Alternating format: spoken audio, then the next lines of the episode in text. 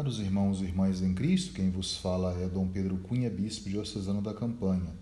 Hoje é domingo, dia 17 de abril, e estamos celebrando a Páscoa do Senhor Jesus, cujo Evangelho é de João 20, 1 a 9. No primeiro dia da semana, Maria Madalena foi ao túmulo de Jesus, bem de madrugada, quando ainda estava escuro, e viu que a pedra tinha sido retirada do túmulo. Então ela saiu correndo e foi encontrar Simão Pedro e o outro discípulo, aquele que Jesus amava, e lhes disse: Tiraram o Senhor do túmulo e não sabemos onde o colocaram. Saíram então Pedro e o outro discípulo e foram ao túmulo. Os dois corriam juntos, mas o outro discípulo correu mais depressa que Pedro e chegou primeiro ao túmulo. Olhando para dentro, viu as faixas de linho no chão, mas não entrou. Chegou também Simão Pedro, que vinha correndo atrás e entrou no túmulo. Então entrou também o outro discípulo, que tinha chegado primeiro ao túmulo. Ele viu e acreditou. De fato, eles ainda não tinham compreendido a Escritura, segundo a qual ele devia ressuscitar dos mortos. Traço muito interessante nesse relato do, da ressurreição por parte do evangelista São João é destacar, em primeiro lugar, esse dia, né?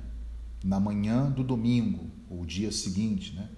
ou seja, antes da alvorada, Maria Madalena, que vai ao sepulcro, vê a pedra removida e volta correndo para avisar os discípulos.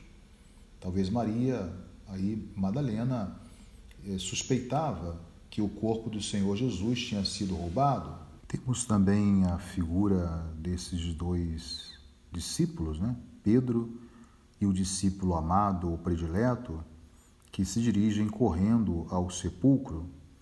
Eles entram, veem os lençóis por terra e à parte, o sudário cuidadosamente dobrado. O evangelista observa aqui que o discípulo predileto vê e crê. Aí a importância desses dois verbos no Evangelho de São João. E vamos voltar depois a essa explicação. Mas o mais importante aqui é a figura de Maria Madalena, porque ela pensava que haviam levado o corpo do Senhor. Todavia, João nos revela no seu Evangelho que quando ele entrou no túmulo, depois de ter dado a precedência a Pedro, ele viu os sinais. Quais são esses sinais? O túmulo vazio, os panos enrolados, em um lugar à parte, e ele então acreditou. Ou seja, acreditou na palavra que Cristo havia lhes dito, que ele devia ressuscitar dentre os mortos. Até que essa palavra se cumprisse, os discípulos ainda não haviam entendido o que ela significava. Maria Madalena, ela é a primeira a ver os sinais da ressurreição e será também a primeira a ver o ressuscitado. Ele aparece, portanto, a uma mulher, a alguém cujo testemunho, na época, não gozava de muita autoridade, como nós sabemos.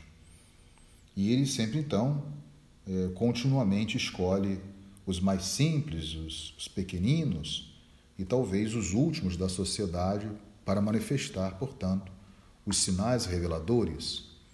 A ressurreição de Cristo, na verdade, nesse episódio do Evangelho de João, é que está no centro da nossa fé isso que João quer destacar, como ele mesmo quis mostrar esses dois verbos, né? o ver e o crer. Mas quem participar também da Santa Eucaristia de hoje, observará a leitura de São Paulo, onde ele vai dizer: se Cristo não ressuscitou, vã é a nossa fé. Ou seja, ele quer dizer com isso que a ressurreição de Cristo não é uma ideia, não é uma ideia de um corpo roubado, ou uma ideia criada pelos apóstolos. É um fato histórico. E isto o evangelista quer destacar. E nós temos que afirmar, portanto, a partir, a partir disso, a nossa fé.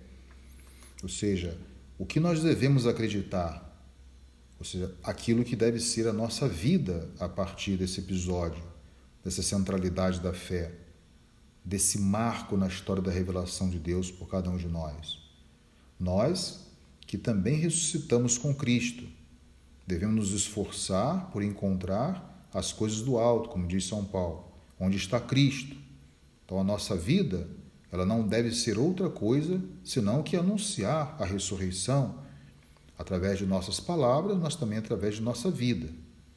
Não basta dizermos que Cristo ressuscitou hoje na festa da Páscoa do Senhor.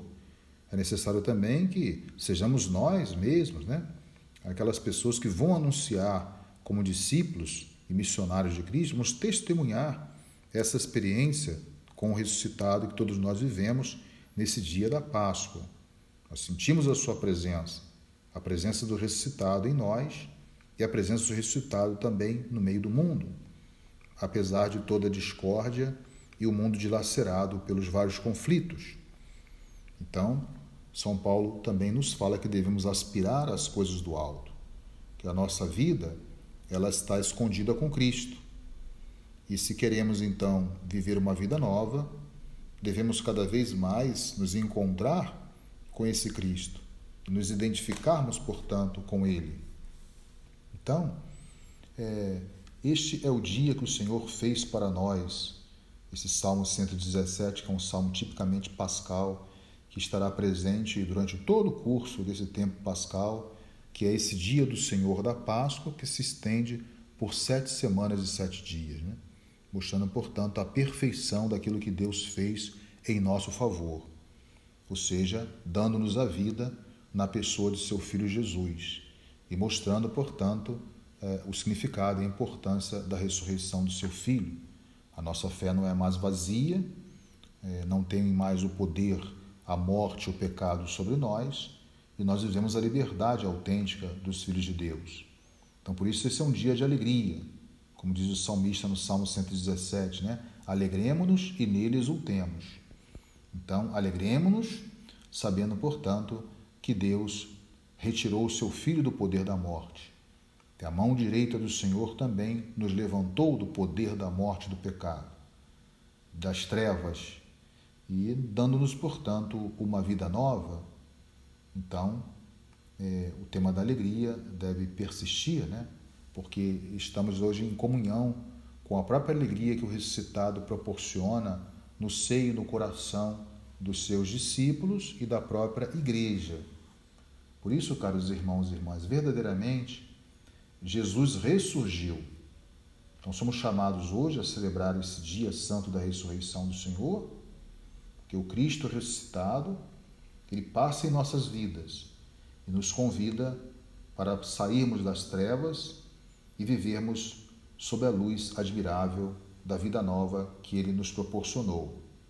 Ele nos leva então a compreender a plenitude da sua vida, que foi uma vida totalmente entregue por amor.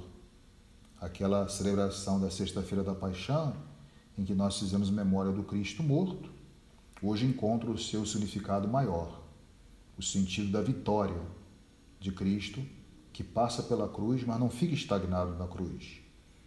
Alegremos-nos juntamente com toda a igreja hoje por esse grande feito de Deus, o sinal da sua misericórdia e do seu amor. A igreja que celebra esse dia santo e nos chama também, todos nós, a exultarmos em Deus, nosso Redentor.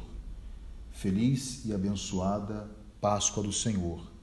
Páscoa significa passagem, e é a passagem da graça do Cristo ressuscitado, dessa graça transformadora que aponta o itinerário novo e possamos levar, sobretudo no mundo de hoje, esse alegre anúncio que transforma verdadeiramente todas as nossas vidas. Louvado seja nosso Senhor Jesus Cristo, para sempre seja louvado. O Senhor esteja convosco, Ele está no meio de nós. Seja bendito o nome do Senhor, agora e para sempre. A nossa proteção está no nome do Senhor, que fez o céu e a terra por intercessão da Virgem do Carmo e dos nossos beatos Padre Victor e Inha Chica, abençoe-vos o Deus Todo-Poderoso, Pai e Filho e Espírito Santo. Tenham todos uma abençoada Páscoa do Senhor.